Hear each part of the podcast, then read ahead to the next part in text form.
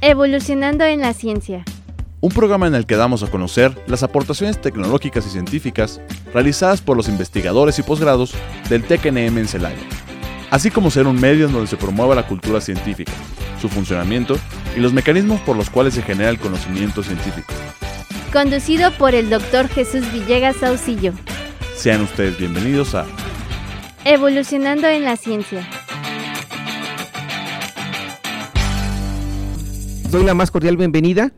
Jesús Villegas Auxillo a la orden y este es el programa Evolucionando en la Ciencia a través de XHITC Radio Tecnológico de Celaya, el sonido educativo y cultural de la radio en el 89.9 de FM e Internet y también a través de Spotify. Para comunicarse con nosotros por correo electrónico a radiotecnológico.itcelaya.edu.mx y también a la página de Radio Tecnológico de Celaya en Facebook.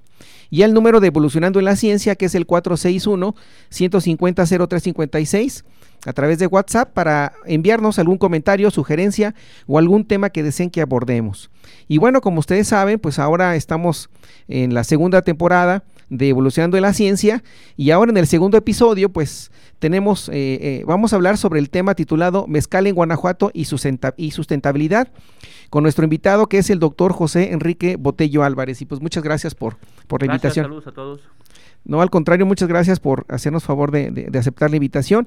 Y bueno, como ustedes saben, propio del programa, de la temática de Evolucionando en la Ciencia, pues bueno, vamos a hablar de, su biografía del doctor José Enrique Botello Álvarez. Y bueno, él ingresó al Instituto Tecnológico de Celaya, donde se graduó en la licenciatura en Ingeniería Industrial Química, con, con su tesis titulada Intercambio iónico en fase líquida. Posteriormente obtuvo el grado de maestría en Ciencias en Ingeniería Química con el tema de, tesis titulado Hidráulica de columnas con empaque estructurado. Posteriormente ingresó al doctorado en Ciencias en Ingeniería Química y donde su, tema de tesis fue el estudio de la fermentación propiónica con células libres e inmovilizadas, que de hecho prácticamente toda su formación la realizó aquí en el Instituto Tecnológico de Celaya, anteriormente así es como se le llamaba, ahora Tecnológico Nacional de México, Campus Celaya. Su actividad docente trabajó en la Universidad Autónoma de Nuevo León y actualmente es profesor investigador titular C del Departamento de Ingeniería Bioquímica, de aquí de esta casa de estudios, ha impartido clases a nivel licenciatura, maestría y doctorado. Y es profesor titular de la maestría en ingeniería de procesos, ¿no? que tiene que ver con la parte de la maestría en ingeniería bioquímica, el posgrado de ingeniería bioquímica, y pertenece al Sistema Nacional de Investigadores con la categoría de nivel, nivel 2. Dentro de sus actividades administrativas, aquí en el Tecnológico Nacional de México en Celaya, ha sido coordinador del programa de maestría en Ciencias en Energía Bioquímica y del doctorado en Ciencias en Ingeniería, así como también presidente de Academia de la carrera de, Ingeniería Bioquímica. Dentro de sus méritos institucionales, es miembro fundador del programa de doctorado en Ingeniería Bioquímica. Ha recibido las siguientes eh, premios o condecoraciones, eh, en el cual recibió el tercer lugar con el premio ADIAT a la innovación tecnológica, caso de vinculación, en este caso con la empresa Dipurian y el Instituto Tecnológico de Celaya por el, por el proyecto Sauco Mezcal, en este caso que fue ese reconocimiento lo recibió en la ciudad de, Querétaro, en el estado de, de, Querétaro. También tuvo el primer lugar por la vinculación educación-empresa en la, en la categoría cultura emprendedora y creación de empresas basadas en conocimiento por la Secretaría del Trabajo y Previsión Social y la Secretaría de Educación Pública y esta distinción la recibió en la ciudad, en la Ciudad de México. También tiene reconocimiento al desempeño docente que, fue otorgado a cuatro profesores del Instituto Tecnológico de Celaya por el gobierno municipal, en este caso de la ciudad de Celaya, Guanajuato. Y también como investigador le ha dedicado su tiempo al agave y al mezcal y ha trabajado como ingeniero de proceso en varios proyectos industriales. Actualmente investiga sobre la sustentabilidad de procesos agroindustriales y alimentarios. Y también cuenta con publicaciones técnico-científicas e indicadores de Journal Citation Report. Y bueno, pues es parte de, de la biografía del doctor José Enrique Botello Álvarez, que aquí está con nosotros. Y pues bueno, pues la verdad nuevamente agradecerte por la invitación. Siempre es grato tener este eh, compañeros de, esta casa de estudios. Y bueno, pues preguntarte primeramente, bueno, por lo que veo, parte de, tu formación, ¿verdad? Fue fue como tal en la parte de ingeniería, ingeniería química. ¿Qué fue lo que te motivó a, estudiar la, ingeniería, este, uh, doctor Botello?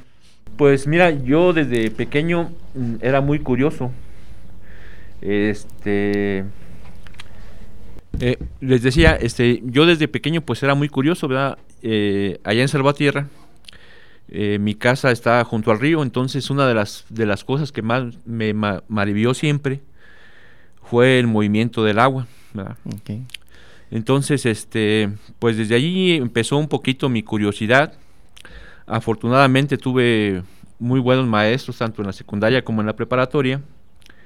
Me gustó mucho la química desde, desde la secundaria. Y pues me contaban acerca del tecnológico. Decían que era una escuela muy difícil de entrar, muy difícil de salir. Y particularmente ingeniería química, ¿verdad? Entonces también eh, uno de mis primos este, egresó de aquí y pues de alguna manera supe por ellos que había el tecnológico y pues pues aquí estamos. Qué bueno, ¿no? Pues muchas gracias. no, pues siempre es importante conocer una, una razón por la cual uno llega a, a estudiar, ¿no? Y, y, de hecho parte de la temática del programa Evolucionando la Ciencia, pues esa, ¿no? Ver de, de otra manera, conocer parte de esos aspectos que en algún momento dado, ¿no? Alguien de nuestros radioescuchas pues nos permita conocer un poquito más parte de, de, esa, de esa historia, ¿no? Y bueno, pues preguntarte, de ahí surge que estudiaste la, la, parte de la ingeniería química, pero posteriormente, ¿qué pasó? ¿Qué, qué sucedió dentro de la ingeniería?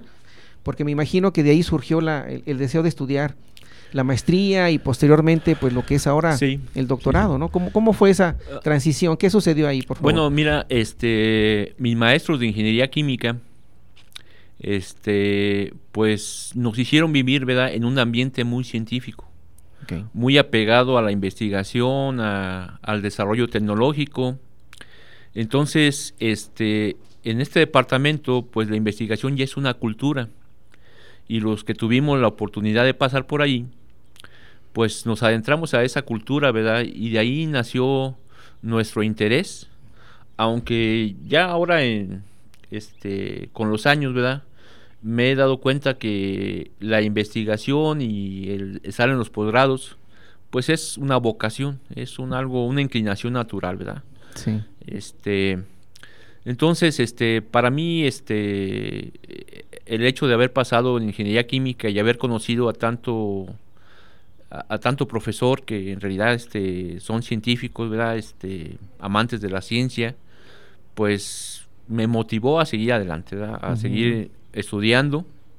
Este siempre para mí la investigación ha sido algo algo este profundo algo pasional algo propio, ¿verdad? Entonces, cuando tú haces o te dedicas a hacer lo que te gusta, realmente, pues tienes eh, un trabajo bonito, ¿verdad? Un trabajo muy satisfactorio, ¿verdad? Sí. sí. Ok, no, pues muchas gracias. Y este, y bueno, este, y, me imagino que tuviste algunas estancias en algunas otras instituciones, ¿no? Eh, fíjate que, este, bueno, eh, yo generalmente siempre estudié aquí en el tecnológico. Así es este no no me llamó mucho la intención estar en otros lugares. Cuando salí de aquí mi intención principal era ser profesor del tecnológico este yo creo que para los que estudiamos aquí en el Tecno regresar a nuestra a, ser profesor de nuestra institución pues es un es al menos para mí era una incluso una vocación de vida verdad este pero bueno pues a veces el destino te lleva a otros lados tuve la oportunidad de trabajar en la industria, tuve la oportunidad de trabajar en la Autónoma de Nuevo León, ¿verdad? Este, recuerdo que pues allá este los ingresos económicos eran mucho mejores, la escuela muy grande, muchos recursos. Eh, sin embargo, cuando tuve la oportunidad de, que el maestro David Trigueros me ofreciera una plaza en el tecnológico, pues no lo pensé dos veces. Muy bien. O sea, yo dentro de mí siempre pensé regresar al Tecno. Y afortunadamente a, los dos años de haber estado allá en la Autónoma de, Nuevo León, este, me dieron la oportunidad y pues lo tomé y, yo creo que fue de las cosas mejores que hice. Qué bueno. No, ah. pues qué bueno, muchas gracias por compartirnos parte de, de, experiencia de vida y la verdad, como no, siempre es grato conocerla. Y, y, bueno, ahora, este, por favor, compártenos este, o platícanos sobre lo relacionado a la, a la sustentabilidad de procesos agroindustriales y, y, alimentarios, que es una algo que, bueno, por lo que veo te, te apasiona, te agrada Sí. y- y me imagino que tiene un tanto la relación con la, con la parte de tus investigaciones en relación al, al mezcal, ¿no? Sí. Por favor. Bueno, este, miren, este, eh, yo en, en- en mi familia, pues mi papá fue campesino, nos dedicamos a la agricultura, a la producción de guayabas allá en Salvatierra. Entonces, este, siempre la parte agrícola es algo que ha estado conmigo, ¿no? Este, en la actualidad, ¿verdad? la producción de alimentos es algo prioritario. Sin embargo, ¿verdad? los recursos para la producción de alimentos cada vez son más limitados. Las condiciones agroclimáticas cada vez son más complicadas. Entonces, eh, creo que debemos hacer un alto en el camino y analizar si la agricultura, si los procesos agroalimentarios, si los procesos eh, industriales para la fabricación de alimentos son sustentables. Es decir, que se, que se estén desarrollando con el mínimo impacto sobre la naturaleza. ¿sí? Debemos buscar que, que la vida humana continúe con un alto grado de calidad de vida. Entonces debemos cuidar nuestros recursos biológicos. Entonces, a partir de esto.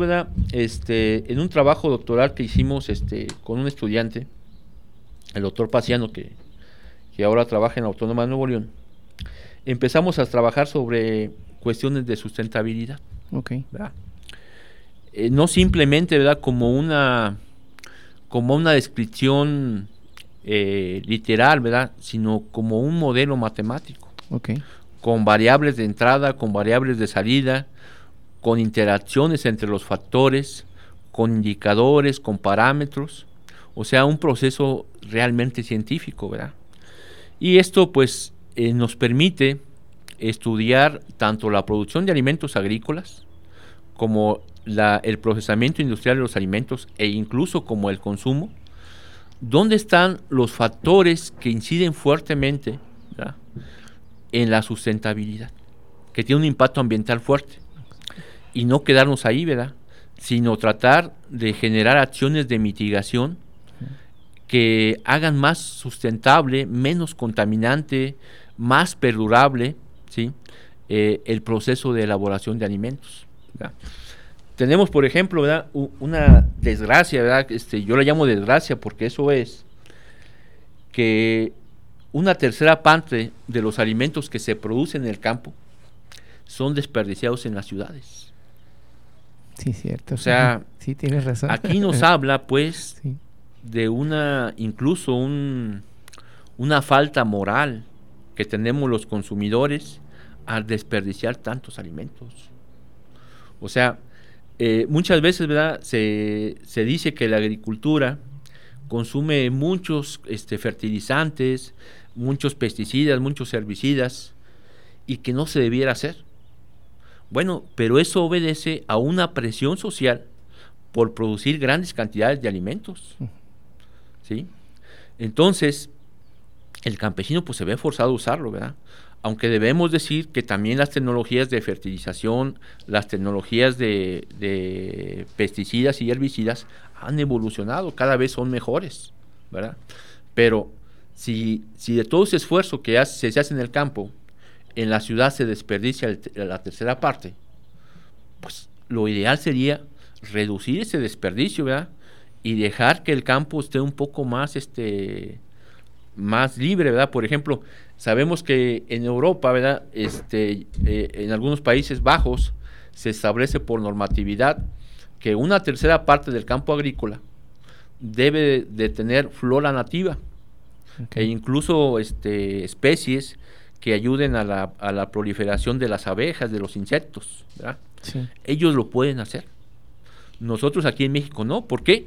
Porque nuestra frontera agrícola ya está limitada. Mm, Ya no tenemos más tierras. ¿sí? Las, las otras tierras que hay son tierras que no tienen agua. Entonces, en la agricultura el binomio agua-tierra Sí, es, muy- es indispensable. es vital, sí. Entonces, este, hay mucho que pensar, ¿verdad? Entonces, parte de eso de la sustentabilidad es eso, hacer una reflexión, eh, hacer que nuestros estudiantes piensen en ese tipo de, de situaciones y que se vuelvan estudiantes de estas áreas este, y que causemos una revolución en nuestra forma de ver la industria, en nuestra forma de ver la alimentación, en nuestra forma de ver la agricultura. Muy bien. Ok. Sí, Eh, sí. Mira, por parte de, Sí, adelante. de lo que es el agave, Sí. este, es, esto nace porque en el año 2001, este, el gobierno de Guanajuato logra la denominación de origen para la producción de mezcal aquí en el estado de Guanajuato. Entonces, este, resulta, ¿verdad? Que aunque se había logrado la denominación de origen, no había prácticamente productores de mezcal aquí en Guanajuato. ¿verdad? Entonces, este, nosotros pues tuvimos la suerte, ¿verdad? De estar a un, a un ladito de la, de, del ZAIR y de la Secretaría de Agricultura. Este, nos visitó el ingeniero Raúl Trujillo en paz descanse y nos invitó a mí y al doctor José Luis Navarrete a participar en el desarrollo del mezcal aquí en el estado. Entonces, este, tuvimos la oportunidad de conocer, pues, el campo del norte del estado, donde se habían hecho plantaciones de agave, ¿verdad? Pero con fines principalmente de conservación de suelo. Ok. ¿sí? Y lo que el gobierno pretendía en ese tiempo, pues, es que, aparte de eso, ¿verdad? Eh, los agricultores, el campesino que se dedicaba al cuidado del agave, tuviera también, este, ok, tuviera también, este, una posibilidad de generar ingresos extras, ¿verdad? Ok. Entonces, ¿cómo desarrollar la industria del, del mezcal con la denominación de origen? En aquel entonces únicamente se había logrado en San Felipe Torres Mochas. Eh, ya después, ¿verdad? Eh, un esfuerzo que hizo el gobierno adicional logró incorporar el municipio de San Luis de la Paz. En la actualidad, ¿verdad? Este, todavía el gobierno del estado este, está haciendo una, una gestión para incorporar a otros este, 15, estado- 15 municipios de aquí del estado. El que tiene mayor posibilidad de alcanzar eso, pues es Comonfort, ¿verdad? Porque en Comonfort este, la gente se ha dedicado a la plantación y conservación del agave. bien. Ahí en Comonfort tenemos un agave de muy buena calidad, con un alto contenido de azúcares, ¿sí?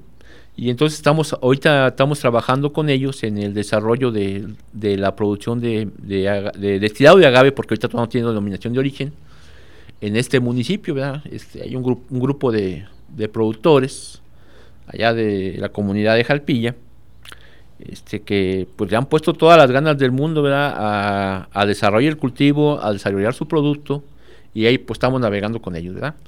Pero este, eh, el agave, aparte de eso, ¿verdad? Este, como recurso biológico, eh, tiene mucha relevancia. ¿Por qué? Porque principalmente es una planta con mucho éxito en, en climas desérticos. Entonces, si nosotros nos damos cuenta, en nuestro gobierno, en nuestro estado, estamos sufriendo un proceso de desertificación. ¿verdad? O sea, este, eh, si de, de aquí, de aquí de Celaya hacia el norte, vemos que cada vez más nuestro, nuestro clima, nuestra ecología, se parece a un sistema desértico. Sí, Ah. exact- sí, exactamente. Entonces, este, el agave ofrece esa posibilidad, es una planta que se puede desarrollar muy bien en ese tipo de climas, pero aparte de eso, eh, ayuda mucho a la conservación de suelo, a la retención de humedad, a la proliferación de, de fauna y flora natural. Entonces, eh, debe ser prioritario ¿verdad? para nuestro gobierno mantener este, ese, ese- esas plantaciones, reforestar, ¿verdad? Allá en San Felipe, Torres Mochas, este, la serranía es prácticamente suelo erosionado. Entonces, las plantas de agave que se plantan en cortinas, este, han hecho que el suelo empiece nuevamente a formarse, a retener humedad y a este, reforestar esas, esas zonas. ¿verdad? Sí. Entonces, ha- hay mucho que hacer, o sea, este, muy- cosas muy interesantes, ¿no? Sí, de, de hecho, fíjate ahorita que comentas eso, he tenido la oportunidad de salir a diferentes puntos de, por las diferentes carreteras del estado, a diferentes lugares, y he observado que definitivamente, ¿no? Rumbo a León, rumbo a San Miguel Allende, como Ford, eh, varias zonas, Salamanca, este, Salvatierra, Querétaro, empiezan a, a, plantar ese tipo de, en el agave, ¿no? Entonces creo que es lo que nos comentas, ¿no? Están tomando muy en cuenta eso, ¿no? Ahí hay que distinguir, ¿verdad? Porque mira, este, eh, también se han hecho plantaciones. Recordar pues que aquí en el estado de Guanajuato tenemos denominación de origen tanto para tequila como para mezcal. Ah, Entonces, este, para acá, para el lado de León, este, Cuirámaro, Pueblo Nuevo, este, ah, no me acuerdo, algunos otros municipios, ¿verdad? Este, Abasolo, tienen denominación de origen. Ah, Entonces, por eso vemos plantaciones de agave azul. Sí. Eh, estas plantaciones también tienen su, su parte este, complicada desde el punto de vista ecológico, ¿verdad? Porque son, son plantaciones que se hacen este, en lugares donde había otra vegetación, ¿verdad? Pero bueno, este, vamos a decir, Todo, toda actividad humana tiene un impacto, pero debemos pues conservar, ¿verdad? acá en Comonfort se trata de hacer una agricultura, acá en el norte del estado, una agricultura de conservación, ¿verdad? Donde eh, eh, no quitemos las plantas nativas para poner agave, ah, sino busquemos las zonas donde eh, hay cierto desertificación, donde hay cierto problema de erosión y ahí pongamos el agave, ¿verdad? Ah, muy bien. Pero bueno, tiene que ser un proyecto integral porque no le podemos decir al campesino, oye, este, dedícate a cuidar el agave, dedícate a cuidar el cerro. sí, claro. O sea, tiene que tener ingresos. Sí, Entonces es toda una cadena de, de, producción, toda una cadena económica, pues que debe ser este ahora sí sustentable. Sí, exactamente, Como, como lo comentas. No, pues muchas gracias por, por, tu, por tu, este, tus comentarios. Y bueno, aquí preguntarte entonces, eh, me imagino que ya en relación a lo que nos comentabas de la sustentabilidad con, con, con algunos de tus estudiantes de, doctorado, ¿no? algunos de maestría, de incluso de licenciatura, y, y en relación a lo del mezcal, tiene, eh, has tenido algunos, este, me imagino que estás haciendo investigaciones respecto a ello, aunque ya no nos comentabas, sí. pero si nos pudieras hablar un poquito más, cuáles son las líneas de investigación que estás, eh, que se están tomando al respecto. Bueno, mira, ahorita en cuestiones de agave lo que estamos haciendo es un desarrollo tecnológico aquí con el municipio de Comunfort. Sí. De hecho, en poco tiempo firmaremos un convenio de colaboración con, con el municipio. Y, y yo, de hecho, ¿verdad? como una actividad extra a mis estudiantes de doctorado, pues los he encaminado a participar en ese tipo de proyectos este, que tienen que ver con, con eh, un beneficio social, con un acercamiento a las comunidades, con un conocer el entorno. Recuerda que ahora este, eh, en las nuevas políticas de CONACYT, ¿verdad? pues están los PRONACE, los programas nacionales de desarrollo. Estos, estos programas pues tienen como objetivo ¿verdad? que la ciencia se acerque a las necesidades de, de la comunidad, de la sociedad, y en desarrollar áreas prioritarias. Entonces, dentro de las áreas, por ejemplo, está la seguridad alimentaria. Okay. Entonces, eh, ahorita lo que, me, lo que he dedicado, por ejemplo, con mi estudiante Brenda, eh, estamos trabajando sobre el brócoli aquí en el estado de Guanajuato. Muy bien. Nosotros, eh, en el estado de Guanajuato, por sus condiciones agroclimáticas y su disponibilidad de agua, somos el primer productor de brócoli en el estado. Pero este, de ese brócoli, la mayoría eh, se aprovecha principalmente lo que es el florete. Tenemos una industria de, eh, de procesamiento del, del brócoli muy grande, ¿sí? Sí. Y esa industria pues genera este, residuos de brócoli que no pueden ser este, procesados comercialmente, ¿verdad? Eh, también en el campo se, se, deja una gran cantidad del follaje, de la raíz, del tallo, de la hoja. Entonces, este, todos esos recursos, ¿verdad? Este, mucha gente les llama basura o les llama mm. desperdicio. Nosotros, ahí en el grupo de investigación, nosotros preferimos llamarle alimento no consumido. Ok, sí. Ah. ¿Por qué? Porque si lo analizamos desde el punto de vista nutrimental, encontramos que estos eh, trozos de, por ejemplo, de tallo de brócoli, tienen cualidades nutrimentales muy semejantes al florete. Entonces, si nosotros a, ese, a esa parte le damos un uso, le damos un beneficio, por ejemplo, vamos a pensar, ah, si se produce un 30 toneladas de brócoli congelado y logramos rescatar 10 toneladas de, de tallo de brócoli, estamos disminuyendo un 25% del uso agrícola de suelo, del uso agrícola de agua. ¿sí? Entonces, tenemos que, en la industria de alimentos, tenemos que considerar, ¿verdad? Eh, modelos con economía circular. ¿sí? ¿Qué quiere decir esto? Sí. Que normalmente los modelos de procesamiento son lineales. Está la parte agrícola, está la parte de transporte, está el procesamiento industrial, está el consumo y está el desperdicio. Okay. Entonces, mucho, mucho de esos desperdicios no se genera en el consumo, se genera en el campo, se genera en la industria, se genera en la distribución. Entonces, esos efluentes, recircularlos como productos con valor agregado. Entonces, ahí lo que hacemos es qué tipo de tecnologías, qué tipo de productos son necesarios para este, hacer que un objeto al cual muchos llevan basura sea ah, un producto útil, tenga una utilidad, tenga un valor agregado. Y hay, muchas cosas por hacer, ¿verdad? Este, ah, el día de ayer estaba escuchando un programa sobre el maíz eh, del doctor este, Castellanos, que está aquí en Fertilidad. Y nos hablaba, pues, por ejemplo, de, del alza en los precios de los fertilizantes. O sea, la gente que estamos relacionada al campo, nos damos cuenta que, por ejemplo, el año pasado la tonelada de urea costaba alrededor de 10 mil pesos. En la actualidad cuesta 20 mil pesos. Si el consumo de fertilizantes representa un tercio de los costos de producción agrícola, pues debemos esperar que en estas cosechas los productos agrícolas tal vez sufran un incremento del 30%. Uy, mucho. O sea, sí, es considerable. O sea, es considerable y, es una realidad y, la mayoría de la gente no lo, no lo conoce porque le es muy fácil simplemente ir a la tienda, ir al supermercado y comprar, pero no conoce la realidad del campo. Sí, como por ejemplo ahorita surgió sobre un, un producto un alimento que estaba muy caro, que fue el caso del limón, ¿no? Así es. Que prácticamente se dispararon así es, completamente los precios. Así es. así es. Entonces, eh, el doctor Castellanos ayer hacía la reflexión de qué alternativas hay para sustituir a esos compuestos nitrogenados caros. Ok.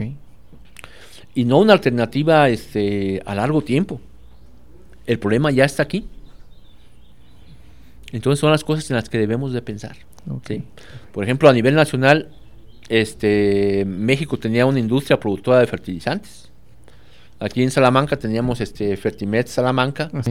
Es ilógico que un país agrícola, como es México, un país con recursos petroquímicos, no esté produciendo fertilizantes. Sí, sí, soy. O sea, entonces son las cosas que la parte esa de estudiar la, sustentabilidad de los procesos te desmascaran, los puedes ver. Así es. Y, parte de, y parte de todo esto es, tú como estudiante, ¿verdad? Enfréntate a una, a una, a una problemática real y busca darle una solución. Perfecto. Entonces, por eso este, hay que cultivar los posgrados, hay que fortalecer con ACID, hay que fortalecer los, los posgrados, incentivar que los muchachos sigan estudiando posgrados, vengan al tecnológico. Este, y bueno. Perfecto. No, pues muy bien, pues vamos a hacer una, pequeña pausa y vamos a seguir platicando con el doctor José Enrique Potello Álvarez en relación al mezcal en Guanajuato y la sustentabilidad. Ahorita regresamos, gracias.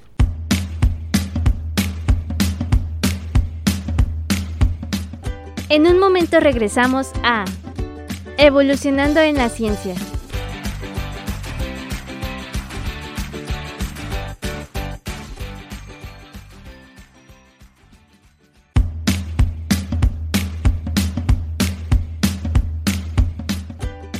Estamos de regreso en Evolucionando en la Ciencia.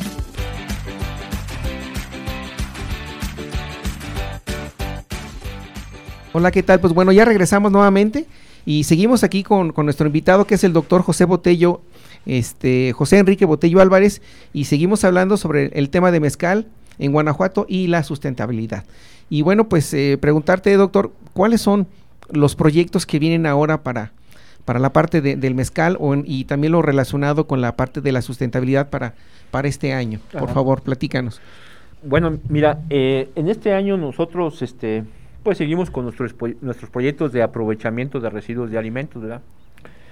Ah, ahora hay pues nuevas tendencias eh, alimentarias, ¿verdad? Por ejemplo, el veganismo, el comer sano. Este, entonces, eh, muchos de los residuos de alimentos, ¿verdad?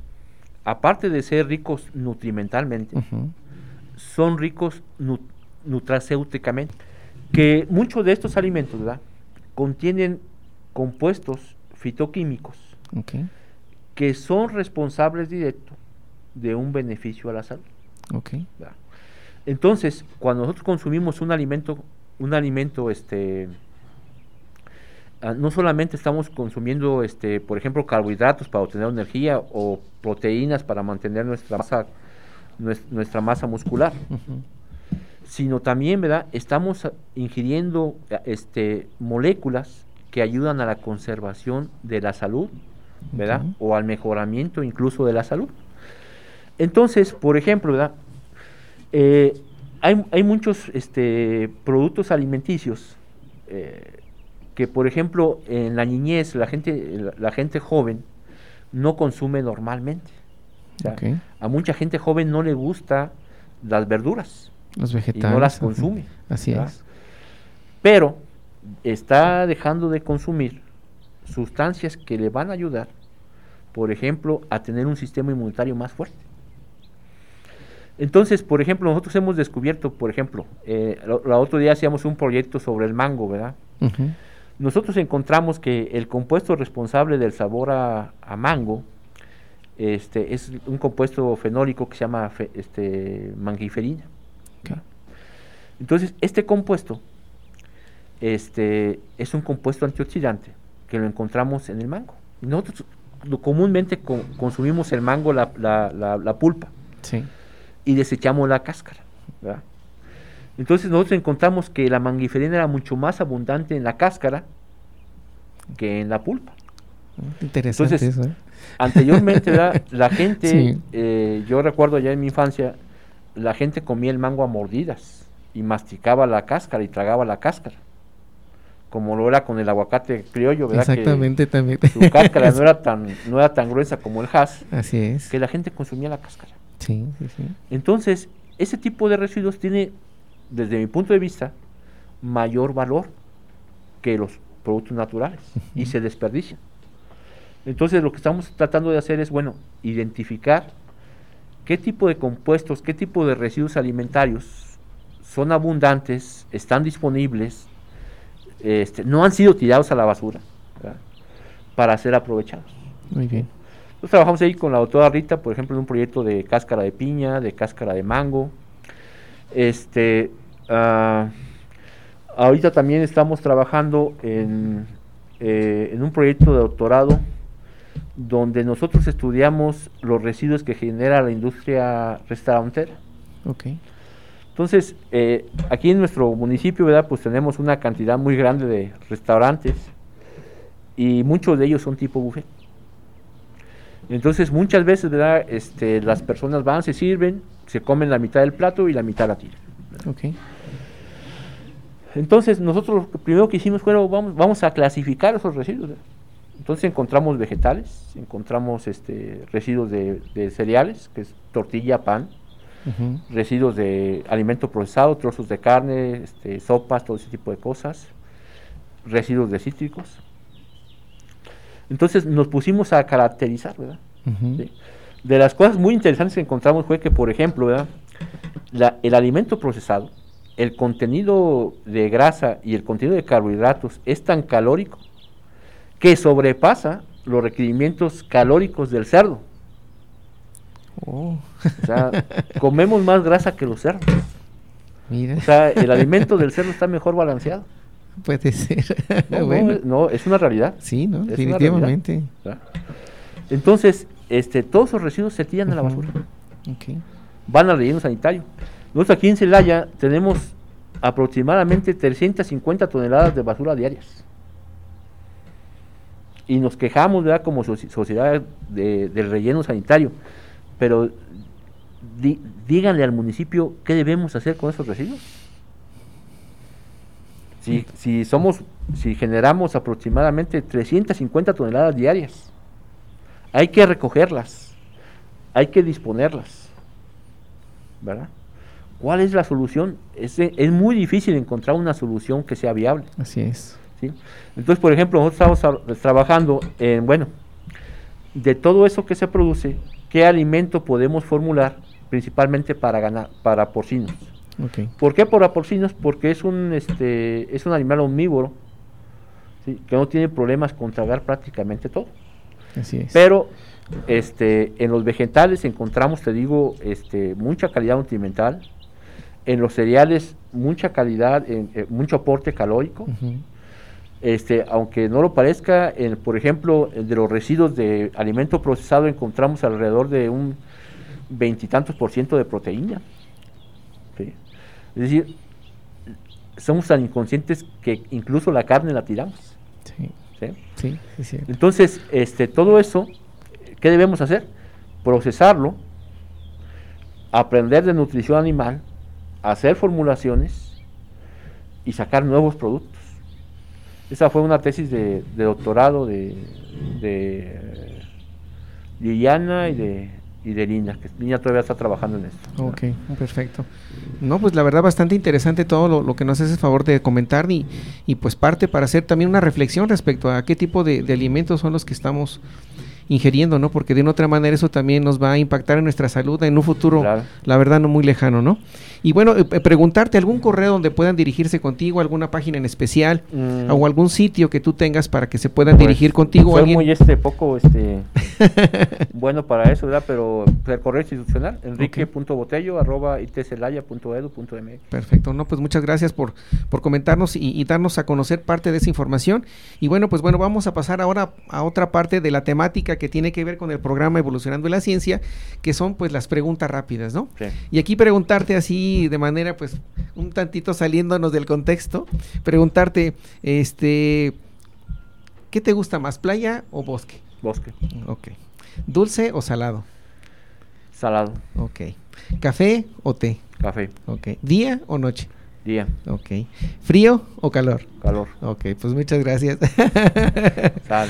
no, pues al contrario, muchas gracias. Este, la verdad, eh, pues bueno, vamos a, a terminar un tantito con la intervención del doctor José Enrique Botello Álvarez. La verdad, agradecerle por la oportunidad de estar aquí con nosotros y pedirle que, que- que continúe con nosotros aquí en el programa, porque fíjense que ahora tenemos este, algunos invitados, en este caso, que vienen de, en este caso hay un intercambio que, está realizando el Tecnológico Nacional de México en Celaya y el programa se llama PILA. El programa es de intercambio académico latinoamericano, por sus siglas PILA, y la Asociación Nacional de Universidades e Instituciones de Educación Superior, que en este caso que es aquí en México, que por sus siglas es, es ANUIES, ¿no? Y es un convenio de intercambio académico, en este caso con la Asociación Colombiana de Universidades, por sus siglas ASCU, y nuevamente la Asociación Nacional de Universidades e Instituciones de Educación Superior, que por sus siglas es ANUIES, y el Consejo Interuniversitario Nacional, ¿no? Y ahora, y con nosotros está en este caso Martina Solar, que ella proviene de la Universidad Nacional de San Juan de, en el país eh, de Argentina y ella va a estar este pues prácticamente estudiando aquí en, en el departamento de ingeniería química. Muchas gracias Martina por estar aquí con nosotros. También está Richard Avellaneda de la Universidad Nacional del Nordeste de Argentina y él va a estar asignado al Departamento de, de Ingeniería Ambiental y pues muchas gracias Richard por estar aquí con nosotros. No, por favor, gracias. Y también está Catalina del Carmen Luna Mesa, quien es la coordinadora de movilidad y relaciones internacionales del Tecnológico Nacional de México aquí en Celaya. Y pues muchas gracias por, por acompañarnos, ¿no? Al contrario, gracias Jesús por la invitación. No, al contrario, a ustedes muchas gracias. Siempre es importante tener invitados que nos permitan dar a conocer parte de sus experiencias y, y como parte de la historia, así muy brevemente, comentarles, bueno, no tanta historia, sino más bien información. El Tecnológico Nacional de México en Celaya participa en este semestre con 23 estudiantes. Fue una convocatoria que se lanzó en el mes de noviembre, de- del, en este caso del año 2021, en la cual se postularon 25 plazas. Y en este caso se recibieron aproximadamente a 16 estudiantes extranjeros.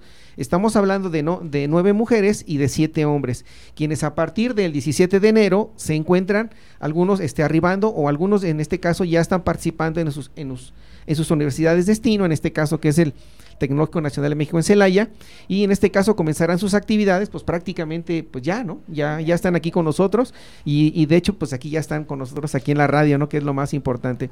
Y bueno pues preguntarles, en este caso voy a empezar primeramente con, este, con Martina, por favor, platícanos cómo, es tu experiencia ya en México y bueno, sobre todo aquí en el Tecnológico Nacional de México en Celaya. La verdad que ha sido increíble estos días. Eh, nos hicieron un recorrido por el Tecnológico de, de Nacional de México y, mm, o sea, para nosotros es sorprendente las instalaciones, eh, la gente súper amable con nosotros, nos han explicado todo, nos han sacado todas las dudas. Ha sido muy grata la recibida, realmente. Ah, muy, bien, pues muchas gracias por, por sus comentarios, Martina. Y ahora pasamos con Richard, por favor, platícanos cuál es tu experiencia, cómo te sientes. No, y la verdad que en comparación con Martina también la recepción fue muy amena. Eh, quizás comunicando respecto a los chicos. Agradecemos mucho la bienvenida que nos dieron.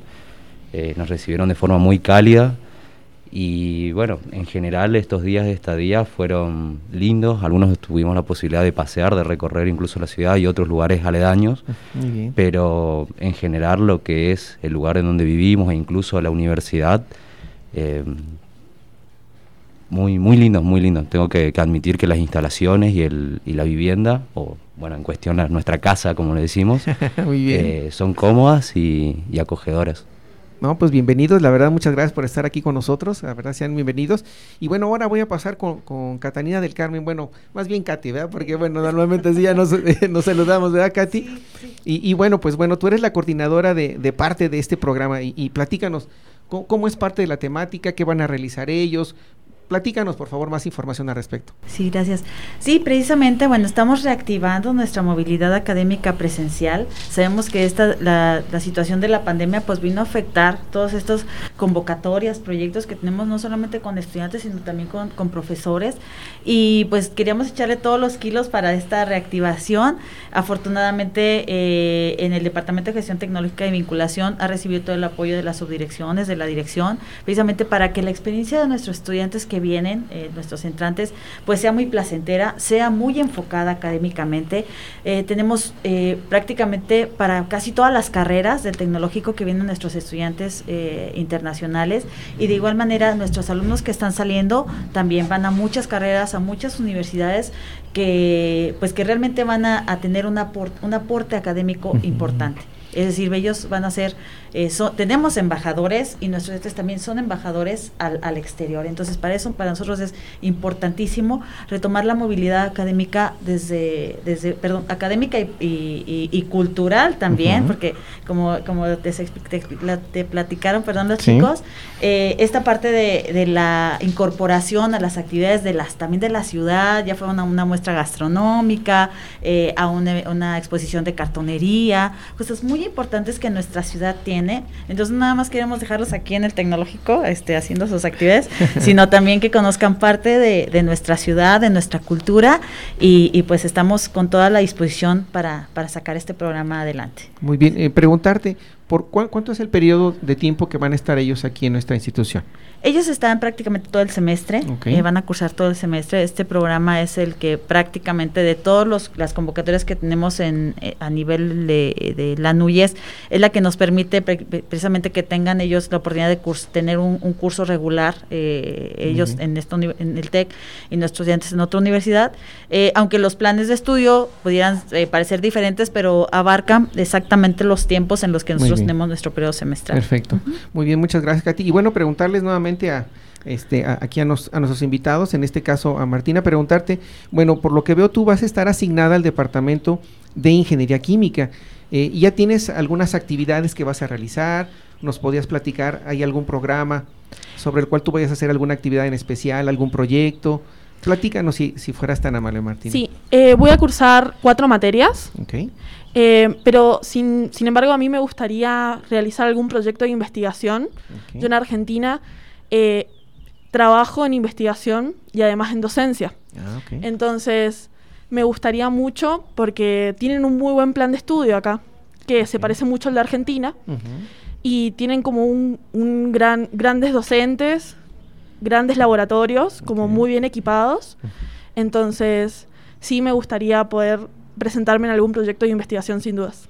Eh, me imagino que tiene entonces, ¿eres ingeniera? ¿Tienes alguna maestría? No, no, ¿Parte de tu formación? eh, yo soy estudiante de Ah, ingeniería química, Ah, pero sin embargo soy docente Ah, en la facultad, Ah, muy en bien, Argentina. Muy bien. Y además soy investigadora. Ah, ok. Muy bien. No, pues yo creo que te quedaría muy bien este empezar a incursionar por acá, ¿no? Sí. Sería muy bueno. Sí. No, pues muchas gracias. Bueno, aquí tenemos a, a- a nuestro invitado que es el doctor Enrique Botello. Él es, es- tiene el doctorado en ingeniería química y bueno, pues a lo mejor ahí pueden hacer una sinergia para sí, hacer alguna genial. colaboración como tal, ¿no? Y bueno, pasamos ahora con, con- con Richard. Por favor, platícanos, Richard, ¿qué, ¿cuáles van a ser tus actividades? ¿Qué, qué tienes ya ahí más o menos dentro de algún programa, algunas actividades que piensas?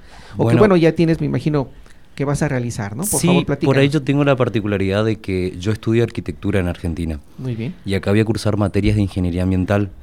Por ahí la cuestión radicaba en que parte de su programa se componen de materias de índole tecnológica que se aplican, bueno, a cuestiones urbanas o incluso un poco más de una escala más pequeña que es lo habitacional del humano. Ajá. Y bueno, yo seleccioné esas materias como para complementar mi, mi programa académico. Eh, quizás no tiene mucha relación en general lo que es toda la carrera o este semestre, Ujú. pero también tuve la fortuna de que eh, la ciudad presenta muchas cuestiones que a mí me competen, tanto de lo cultural o incluso de, de su idiosincrasia. Las, las las cosas arquitectónicas se, se reflejan mucho y en general también como Martina, yo realizo trabajo de investigación y mucho de lo que ustedes tienen acá que yo pueda llegar a adquirir me va, me va a servir para mi trabajo allá, más allá de lo que yo pueda llegar a cursar en, en la carrera. Pero por el momento tengo que realizar, bueno, los trámites de comunicación, ver las materias, saber qué es lo que van a dictar y, bueno, empezar a hacer los intercambios con los docentes. claro que sí. No, puede ser algo muy interesante. La verdad veo algo muy interesante y, y la verdad, pues la verdad, muchas gracias que por estar aquí con nosotros en el programa. Y bueno, Katy, algo que decís agregar. Híjole, pues quisiera eh, que fuera mucho tiempo el que tuviéramos para platicarte todos estos No, cl- proyectos. Claro que sí, si gustas, tenemos. podemos verlo con, con más calma, checamos Claro, la agenda y podemos, porque tengo entendido, como bueno, ya mencioné, son más, más estudiantes. Sí, sí, sí. Incluso podemos hacer un programa en relacionado con todos ellos, pero, Claro. pero platícanos, por favor. Sí, pues eh, que precisamente esta, esta, este arranque de año eh, vienen cosas muy padres para movilidad eh, y pues invitamos a toda la comunidad que, que se entere de las cosas que hacemos, eh, que es nuestra necesidad eh, promover este tipo de intercambios eh, con un carácter muy académico, pero que también aportan a la formación de nuestros estudiantes en la parte integral. Entonces, están invitadísimos, estamos muy contentos de iniciar con el, con el pie derecho en este, en este año y agradecer pues ese apoyo que nos están, nos está dando la institución para nuestro programa de movilidad. No, Muchas al contrario, ustedes muchas gracias. También es necesario mencionar que hay estudiantes de- del Tecnológico Nacional de México en Celaya que se encuentran en otras en otros Así es. países e incluso en otras universidades. Entonces eso también eh, en su momento yo creo que tenemos le de- daremos la oportunidad para que esos estudiantes que de otra manera regresen en su Claro. después de haber concluido su periodo pues no- nos platiquen sus experiencias, ¿no? Claro. Eso yo creo que eso es también muy interesante. Y bueno, pues la verdad agradecerle a las, institu- a las instituciones que dan esta, esta oportunidad para que nuestros estudiantes tengan una experiencia un poco más allá de, de lo que es la escuela, ¿no? Así Conocer otros espacios, conocer otra cultura y bueno, tantas cosas que, que bueno, ya después ustedes nos platicarán, Martina y Richard, como, bueno, tan solo verle su rostro, veo que se la están pasando muy bien. Yo creo que eso ya es bastante, da mucho que decir, ¿no? Sin Sí. preguntar tanto, veo sus rostros y veo que, que, que la están pasando muy bien. Y la verdad, este, pues muchas gracias, ¿no? La verdad, muchas gracias a, a ustedes porque están aquí. Y bueno, este, pues prácticamente ya casi estamos en la recta final de este programa, pero también este, eh, comentarles, ¿no? Creo que, que dentro de, las actividades, bueno, voy a mencionar lo siguiente. No nada más en caso de ellos dos que van eh, específicamente a la, a la parte de ingeniería ambiental y a la parte de ingeniería química. También hay otros estudiantes, este, solo por mencionar algunos, vienen a diferentes carreras como puede ser eh, la licenciatura en administración, vienen hacia la parte, bueno, ya mencionamos ingeniería ambiental, ingeniería química, ingeniería industrial, algunos de ellos también vienen, van al departamento de ingeniería electrónica, a la parte de mecánica y al departamento de ingeniería en este caso ya mencioné mecatrónica. Entonces, pues prácticamente ellos van a estar incursionando de, como parte de los estudiantes que van a estar tomando clase con, con algunos de ellos. Y voy a mencionar algunas de las universidades. Por ejemplo, tenemos la Universidad Nacional del Sur, que es de, eh, el país de Argentina. Bueno, todas las universidades que voy a mencionar en este momento son de Argentina, la Universidad Nacional del Sur.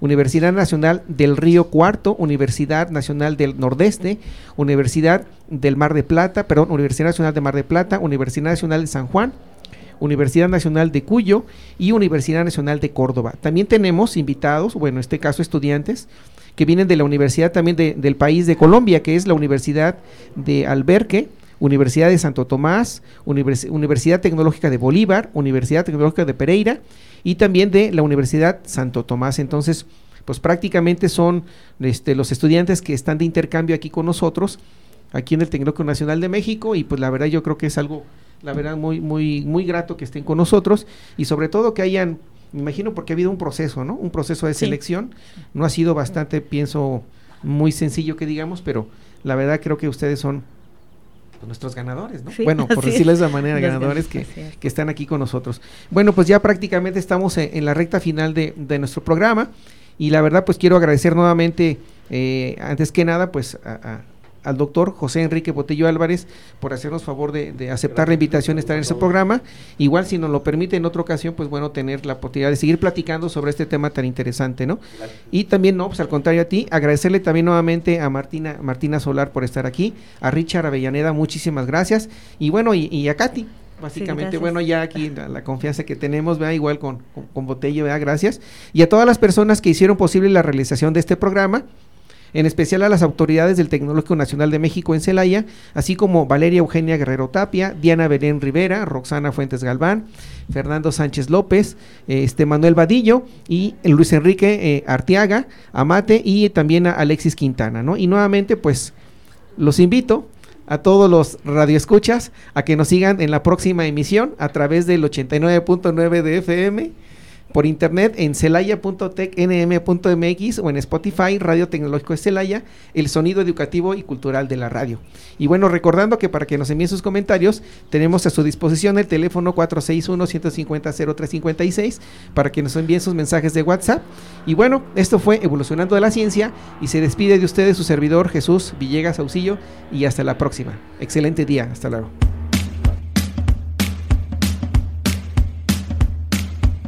Evolucionando en la ciencia. Escúchanos en el próximo episodio a través de Radio Tecnológico de Celaya, el sonido educativo y cultural de la radio.